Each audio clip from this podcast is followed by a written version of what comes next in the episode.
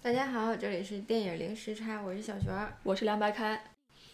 然后我们这周呃跟着中国的热嗯热点也看了一个现在在国内比较火火的一个电影，是吗？对对，看了一部华语片，对所以应该是能跟大家同步聊一下电影院的没有我们比别人慢。啊是吗？对，啊因为国内国内已经上嗯上映第十天了。就八月十七号中国大陆地区上映的，对然后是我们八月二十四号。才上，就比嗯我晚嗯晚了一整周。对对，嗯，然后我我我们昨天有一个小小的集体观嗯观影吧，是是是然后有十几个朋友一起去看了嗯这部电嗯电影叫做啊，快把我哥带走。对，然后我们先来呃评个分儿吧，就是你的感觉吧，就是比你想象中好还是坏，还是差嗯差不多？因为我觉得这个电影首先听名字跟看剧照就会觉得是中二少女作品嘛，然后对是漫改，当时就没有太多期待。呃，然后是因为大家都很想去看彭昱畅，然后呢，陶陶也说了这个电影很好，然后那是其实我的最大动力还是因为我很喜欢听说，而且我喜欢就是这个导演郑芬芬是吧？他之前那个作品，叫听说，而且我喜欢那部电影也不是因为彭于晏跟陈意涵，是因为它的题材比较不一样，因为是一个就是当时那那那部电影是个纯台湾电影了，嗯，然后讲的那个就是是一个游泳的一个少女，就包括她跟她妹妹的关系，然后她就是还不能说话，还是个哑巴，还是是个聋哑人。她能说话，啊？是吗？谁不能说话？没有，就是到我说的陈妍希啊。哦，陈妍希是不能然后我是很喜欢陈妍希在里面的表演，然后当时就很喜欢她，然后嗯跟她后面之后的作品无关，然后对，然后觉得整个导演把那个运动题材也好，因为这题材本来就很少，然后你把那种亲情之间的关系，包括小恋爱的东西在里面拍的都很好，嗯然后那听说也是八点一分的评分嘛，然后就觉得那可能从整个的质量上应该还有所保证，所以就去看了一下，嗯，嗯，所以对你问我打分儿是不是？我觉得还就是是。比你想象中，就是你不用打一个分，啊就是你的就比你想象中好还是坏？我觉得比我想象中好吧，就是值得去。呃，如果你对这个题材感兴趣，或者你对其中任何一个元素感兴趣，你都可以去看一下，包括对彭昱畅感兴趣。嗯嗯嗯。然后我的话呢，其实跟我想象中差不多，但是其实甚至有点点小失望。嗯对，因为在呃，因为国嗯国内就已经比我们上映快一周了嘛，对，然后嗯，然后之前有很多大号都在夸这个片子，说是比较嗯、在这种青嗯嗯青春片也好，或者兄嗯兄妹情也好，都拍的比较轻松可爱，然后泪点也不尴尬。嗯。啊，然后还在夸，就是当当然我们最喜欢的彭的彭昱畅的演的演技也是比较好的，嗯。啊，但是我看了之后吧，我还是没有他们夸的那么好，嗯，就是我可以这么说，就是没有他们说的那么好。嗯然后我们可以在后面再具体聊，你觉得哪嗯哪好，或者我觉得哪不好，或者我们交换一下意见，这样子。因为我刚才在想，这个电影到底嗯什么人群值得去看，或者你嗯要推荐给什么人？但是嗯我自己其实还是没有没有太大的这个定位是到底是给什么人看。我觉得可能还是给小朋友看的，也不是小朋友，就是十几岁、二十岁，就属于青春片的范畴吧。就是对青春片还感兴趣的人群是我觉得这多大的？个 片子有点鸡贼，这也是我观影中，我们就先开始就开始聊、嗯聊了，嗯就是我观影中有些不适的一点是我。就是在拍兄妹情的时候，很容易就牵扯到有点像恋情，你懂我意思吗？嗯就我觉得这个这个这个呃界限很很难把握，就就就不管是就对于导嗯导演或者演员来说，其实都很难把握你怎么来表现兄妹情或者怎样。我其实我在嗯中间看电影的的，就是在在观影的时时时候，他有的那个台词跟细嗯细节让我觉得很肉麻，就是呃因为我我们可能是独嗯独生子女吧，就不太能嗯理解。就是姐妹或者姐弟或者这种兄妹，他到底是怎么一种嗯相处。啊、但是我有很多朋友，他们都是有二胎的，就是他们都有兄兄弟姐，就是姐就是姐妹，但至少在我看来，他们也关系都很融洽，但是没有这样子的肉麻，就是有点让我觉得过了。因为他有点儿那那电影就很夸张嘛，我对在我在猜他如果又是漫改的话，肯定之前更那个就是戏剧化一点儿，嗯，所以他不停的演那些打闹嬉戏，我觉得演一点儿行了，然后没完没了就，是没完没了。的吃肠啊这种的。而且我觉得这就完全对演员来说就是动作戏的考验，因为我觉得你要不然就不自然，如果你要做的很自然，你还要需要排练。嗯然后我觉得还，当然年轻演员会更容易去去做到这一点。嗯嗯。但是我看着也挺像打斗戏的，就是一直是动作戏。对，我觉得他的笑点就是你一开始有四五场戏，你觉得还是挺可爱的，就是后来太多了，蛮蛮博得你笑了。但是到后面你觉得就是重重复复一样的笑，嗯，笑点就是就是例如他哥你们追他呀，或者他哥嗯吃他肠啊，就是就让人觉得啊、就就就笑得很尴尬。你可以这因为么说，因为这种嗯。东西重复性的符号，你做好了，在电影里那是个重复的细节；你做不好了，就是因为他跟他哥哥之间就这几个互动，对，就这几个他互动，跟他哥之就反反间，复复的。对吧？那个那个女演员的角色叫十秒嘛，十秒十分之间互动一次，然后妙妙跟十分之间也是一样的互动。我反而觉得这个电影里让我印象深刻的是，有一些台词你就会觉得还可以，嗯，当然也许是漫画里面本来的，哦对就比如说那些到底谁跟谁的名字更像兄妹啊之类的。逗的这种，因为因为嗯因为这个有意思，是因为你在一个电影作品里，然后你试着让其中的角色说出了一些跳脱这个电影设定的一些质疑，然后你会让观众觉得很有趣，因为就是因为他会说那个这个名字的设定，一看就是咱俩本来是兄妹，而不是你们俩，而不是你们俩对，然后本身剧情又有一个那个穿越也好，然后就是那个整个调转了一下角色，挺魔幻的。对，然后他突然嗯跟观众一样去质疑了一下这个世界的设定，我反而觉得这些是有意思的地方。嗯嗯嗯然后，然后那我觉得他整部电影我整体观感还是有点长，一百一十五分是钟。是太长了，他最后嗯去做煽情也好，做剧情的这个就是后面是比较缓慢的。他可能也没想太高潮，但他还是把高潮留在了跟哥哥最后一次嗯在火车站的那个部分嘛。对对。那那我们还是把那个先把缺点都说了吧，先我好呀好们我们刚才其实说的都是缺嗯缺点嘛。嗯就我在缺点这一呃部分，我也挺赞同你说，就是它太拖沓了。嗯，就是我觉得一个青春片其实一个半小时差，嗯，差不多了。就嗯，尤其到后面他已经就是决定就很后悔，说想把他哥就是带回来，就一直反反复复、反反复复的，就是你会觉得有的场景就像他很偷懒的，就是他好像把一个嗯，他把一个景景拍了之后，他反反复复的用，嗯嗯，就是闪回也好，或者是想象也也好，嗯就是我觉得太偷懒了。就是到后面你反而呃觉得就是撑不住场子了，就觉得呃好像就是整个故事在硬推这个情情绪，但到后来好像情绪又没有太高涨，就是这点我觉得特尴尬。嗯嗯，对，这是我赞同你刚才说的这一点的。嗯嗯嗯嗯，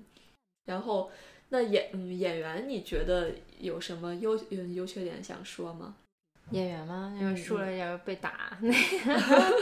因为 还好啊，我对我觉得彭昱畅的可塑性，然后就不说了，因为大家都太喜欢他了。我觉得嗯从因为这部片也相当于打开了，让他做了一个就是很喜剧、很夸张的一个尝试。我觉得那他相当于 没有边界的一个演员，然后他可以做到很贱，然后可以做到。呃，又可以很认真吧，然后对，然后我我我就是在观感过程中觉得他是黄渤的继承人，对你简直，你昨天跟我说他像像黄因为我觉得好的喜剧演员就是要有自己的风格，就是你要有自己的那一套，然后你也不是去，比如说那远了说周星驰也好，但也不不不是很远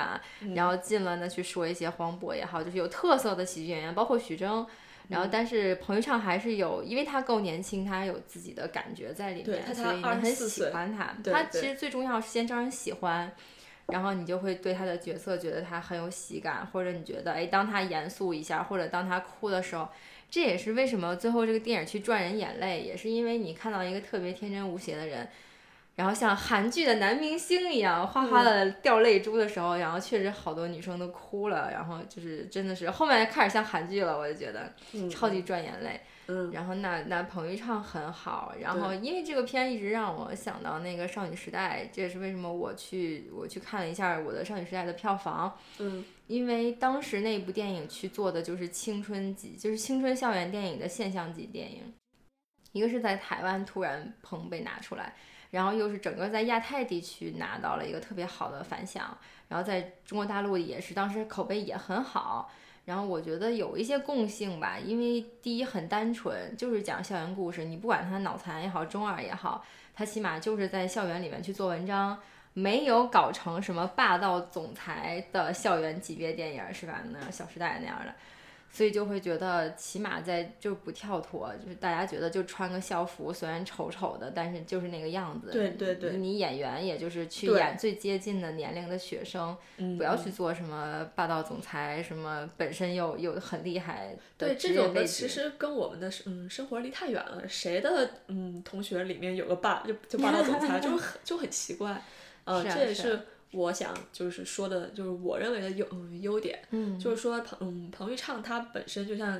可可能嗯可能可能大家都知道，他也演了一个比较长的电影，就是那个大嗯大嗯大象嗯。嗯大象席地而坐，对，就是你刚才说他像黄就黄的黄渤这嗯这点，我突然就很就很赞同了，因为你看黄嗯黄渤他他虽然一开始是演喜剧，但他也可以演像像那种亲爱的这样子比较苦兮兮的这样的电嗯。电影，所以。就是一个比较好的演嗯演员，你永远不会定位他是一个一个喜呃喜剧或者是个悲情的这样子，就是他还是可就是可嗯可塑性比比较强。然后二就我想说，你刚才嗯提到的他比较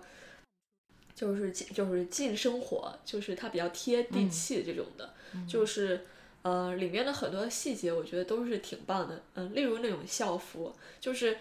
嗯如果一个。很一般的嗯剧本或者嗯电影，他都会把校嗯校服弄得很洋气。我们都是那种讨厌那种私立学校的校服，那还是《小时代》那一套。对，然后你去看他这个校服，就是我们以前穿的这种这种校服，而而且你会看他男他男女的校服。虽然是一样，但是是有其实是有差的，就是女的女女生是白和红，然后然后中间插插着蓝，然后男生是白和蓝，中间插着红。会这样分吗？对，会其实会有一些分，然后你就会会会觉得在视觉上也也很和就就和就和谐吧。不是忘穿校服的话还没法借了。对，然后你就会觉得还还蛮真实的。嗯。对，然后嗯。它里面有的细节，例如在学校，嗯嗯嗯大门口买烤肠这样子的，或者你让它烤久久一点，多放辣呀，这样子的的细节都是蛮好的。对对对，还有他回回家上楼梯那个灯是要要喊叫或者 跺跺脚才能亮的这种，也很真实。然后这就是我觉得比较好的一些细节。然后当然还有。呃，一个点我我觉得特别好的就是他把我我猜可能是在厦门拍的吧，嗯，如果有不对可以大家纠嗯纠正。就他把那个城市的那种，嗯，很破旧但是又很生活化的这种街嗯街道都拍的特别好。嗯，因为我觉得你只要在在摄影上面去注意，包括最后去调一些光，调一些色。你看他最后拍的火车站，那也像台湾的站台一样，就是如果你你本身对电影质量、对画面有一个把控的话，你做一个调性出来。嗯，你这地方破没关系，然后小城镇没关系，它有自己的那个风味儿在里面，对，你还是能把它拍出来。所以我觉得不是说所有的好像偶像剧，台湾人一拍或者香港人一拍啊，就好像城市特洋气，特别好。对，我们最近看到越来越多就是内地的电影，因为好的制作，所以反而觉得那个小城市很有味道。我觉得就就是南方的城市呀。对，我觉得这也是呃，可能是导是导演他自己的一个爱就爱好，就他比较喜欢。南方这种潮湿、比较拥拥挤、破旧的这种感觉。它整个电影的前一分钟或者五分钟，它不是有一个骑电动车穿过那个城市的大街小巷嘛？对，上上下下给你一个感受，那这是一个什么样的城市？其实它这个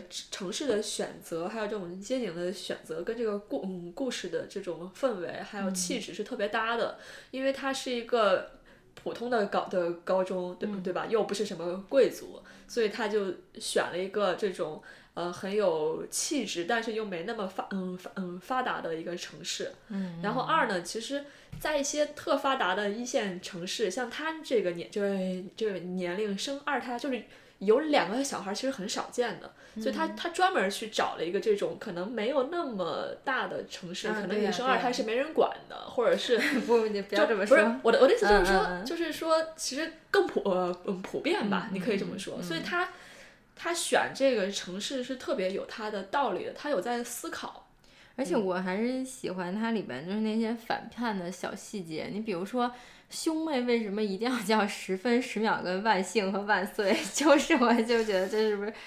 就是某种程度上的吐槽吧？就反正你。就比如说我，我叫玄仪，然后我哥叫天仪，然后别人就以为我们俩是兄妹，但 anyway 其实不是，就是堂堂兄妹这样。但是就是但是你知道家长就总是这样起名字，然后我就会觉得在电影里被放成了一个笑点。对，还是还还挺逗的。对对对。嗯然后你还有什么想说关于剧情或者是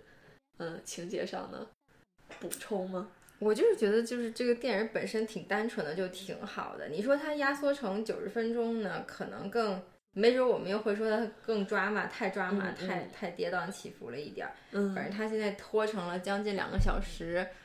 嗯，反正也没有说把电影变得多不好吧。嗯但是可能他导演有自己想要去要的一个节奏，所以他这么去选择了。反正我嗯就是觉得。嗯，作品还算单纯，就是这样的单纯的电影还是少。对的。对，嗯我觉得不要让，就是干脆小鲜肉就不要去演一些，就是很奇怪的高富帅，还不如来演一些那个高中生也好，或者是跟自己很近的角色。对，更讨嗯讨人喜吧。嗯，但是还有一个问题，我想跟你讨论，就是不论是我们的朋友还呃还是网上的一些短评，都说这个嗯电影是个二是二胎宣传片。嗯，其实我我不理解，就就为什么会有朋友认为这是一个因为他电影里的中间去对比了独生子女跟二胎的生活状态，他开始对比的是独生子女有有零花钱，然后想干嘛干嘛，生活环境很好，就不用烦恼另外一个人给你分所有东西嘛。但是他嗯调换了之后，他就开始觉得哦，一个人好孤单，然后对，然后嗯朋友有有哥哥有妹妹，比较不一样，你就会在这儿在那儿，起码我拿到的点也是说，哎，难道他就是说独生子女就那么孤独吗？还是嗯，不够好吗？怎么样？但是我觉得他并没有很明确的一个指向或者一个价值观的。那他其实还是传递了一个，他其实没有很宣传这一点。但如果你嗯非要说的话，这电影里可能也只是说了一个，那有哥哥肯定有哥哥的好，就是有二胎或者有兄弟姐妹，有另一部分的好，就多一个人对你去对你好，保护你这样。好吧，好吧，但但就就，但是我但我没有觉得他是二胎对对对，但我啊挺不喜欢这种说法的。就是有的人他就只能从电影里看到这个点吧，哈哈哈。但是我觉得其实嗯短评是个特别特别的片面跟一个，因为没办法，你有时候要写一个短评，你又你要没办法涵盖所有的点，然后你就可能就是想到了一个一个本能的，我第一时间你 get 到了一个点或者对对对是什么，所以就你也你也不用去太管它。我觉得反而，因为我干脆现在我打分我都不在豆瓣上写短评，一个也是刚看完，然后另外就是短评它也很难客观，它就是第一直觉，你看到什么你就写什么这样。嗯嗯嗯，所所以总嗯总体来说还是觉得这个片子还是及格线以上的。对，而且我觉得两个女演员也很好，因为我觉得整个就是因为女性导演她对女演员的把握就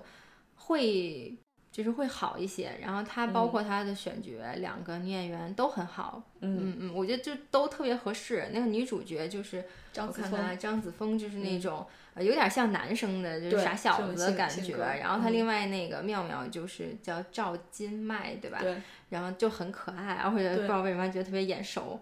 因为他演过《巴拉巴拉小魔仙》，好，谢谢啊，我还真没看过。我也没看过，我我以为你看过，他长得特别像之前演哎那个就是演宫斗剧里其实边的她长得很一个小姑娘，因为就嗯是就很可爱，肥肥的小脸那样。对对，然后就很像那个追星族里边的那个粉丝团的应援团的角对色。对对，嗯，然后两个人差，第一他们两个人差别就很大，然后但对他们两个互换角色之后，你会觉得好像也没有太大问题，也可以互换过来。嗯嗯，嗯，然后，而且其实因为我刚才想一直想吐槽那个，就是女主角在海报上的脸被 P 的特别奇怪，就是显得脸很大。但是你去看电影的时候，我觉得她还是可爱的。我觉得就是嗯，好就好好在这两个女女就是女演员，我们先说她们本身就很嗯就很就很小，嗯，十六七岁，所以她们没有那种，虽然她们都演戏演很多年了，都是就是都是同都是就是同同星吧。但是他们没有那种我们大多数见到的那种童那种童星的那种特别就是很老气，或者是十五六岁就已经很在乎自己的，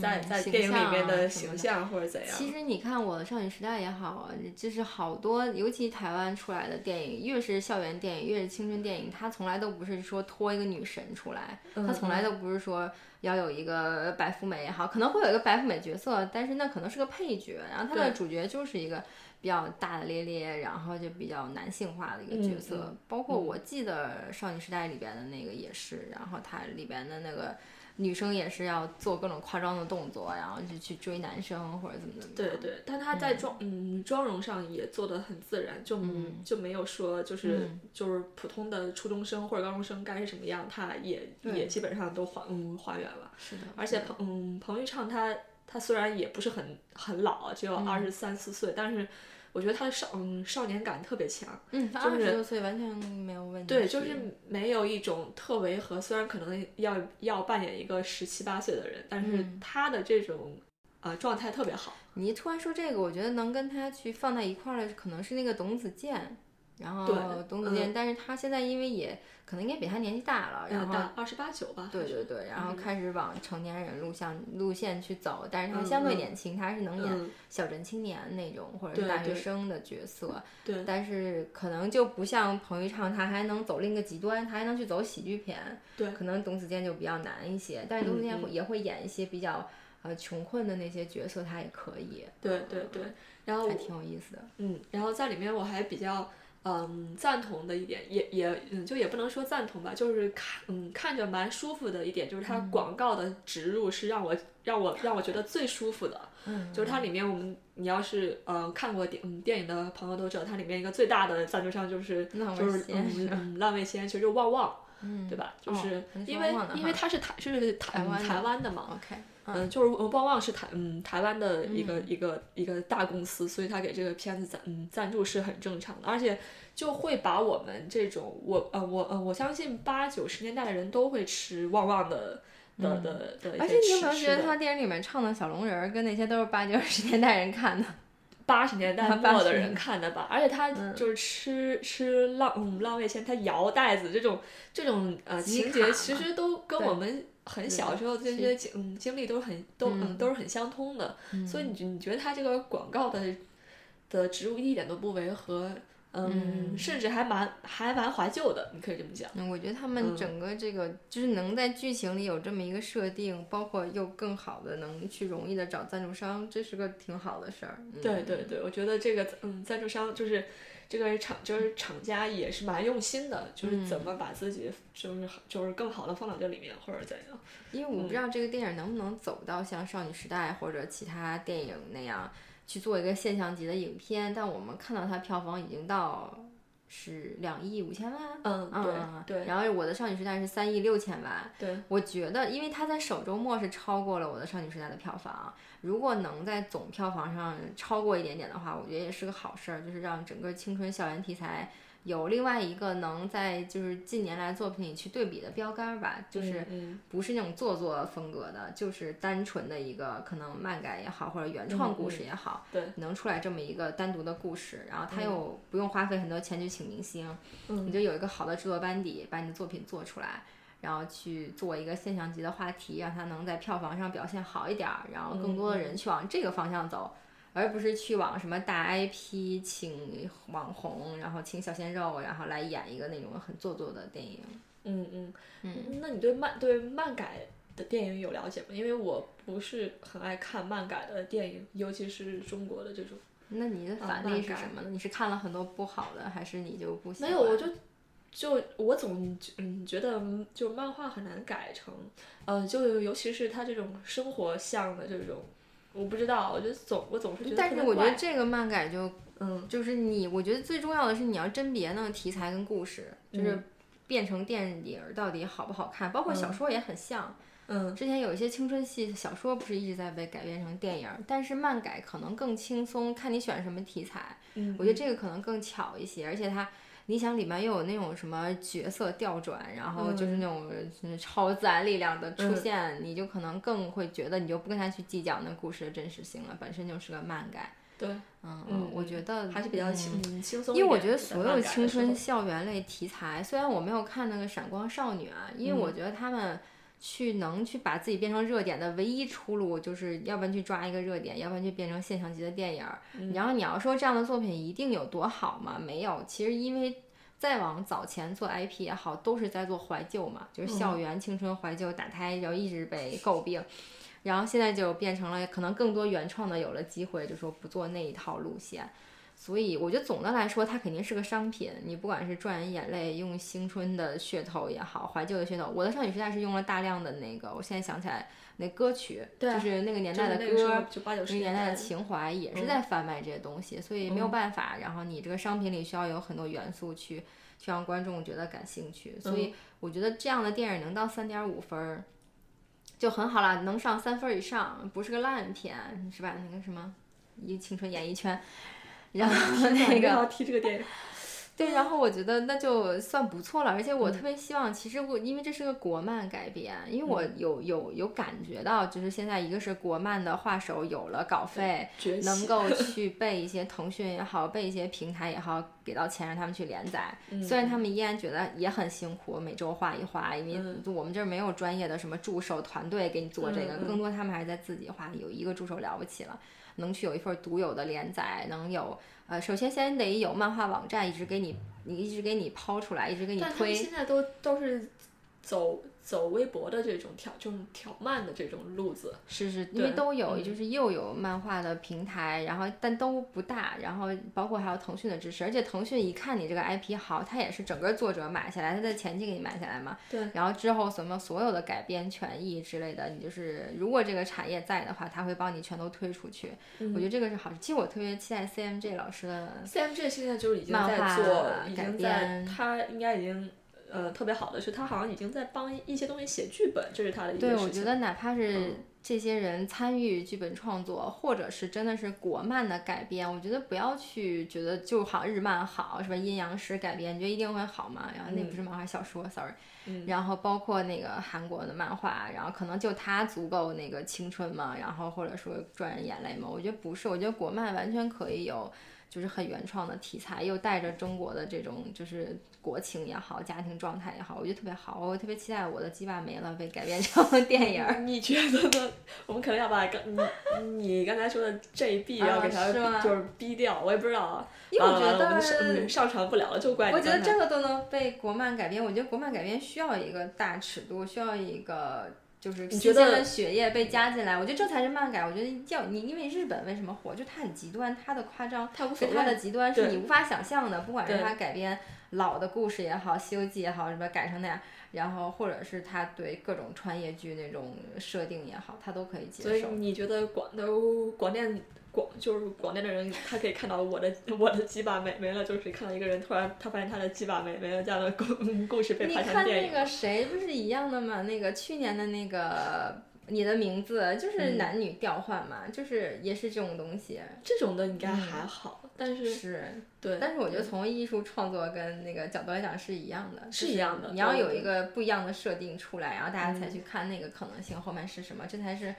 跳脱其他文学性漫画能做到的，或者说就是如果你愿意在电影上再呈现一次的话，你我觉得二次消费我们这为什么期在网易上不可能被上传，不会的，不会的，不会的。因为我还不够火，是吧？没关系，嗯，对好的。那我们就、嗯就今天基本上就还聊得挺开心的，把该聊的都聊了。而且每次这样的嗯片都好像不是大陆，大陆就很保守，都是文学改都编、小说改编、还 IP 改编。就是台湾可能人。跟香港人更能去做，因为他们做你连续剧也很多年，就是他们知道什么样的口味、什么样的观众会喜欢这样的电影。嗯嗯嗯，好吗？那我们今天就聊就聊到这里，快把我哥带走。好吧？嗯，那谢谢大家。好。嗯。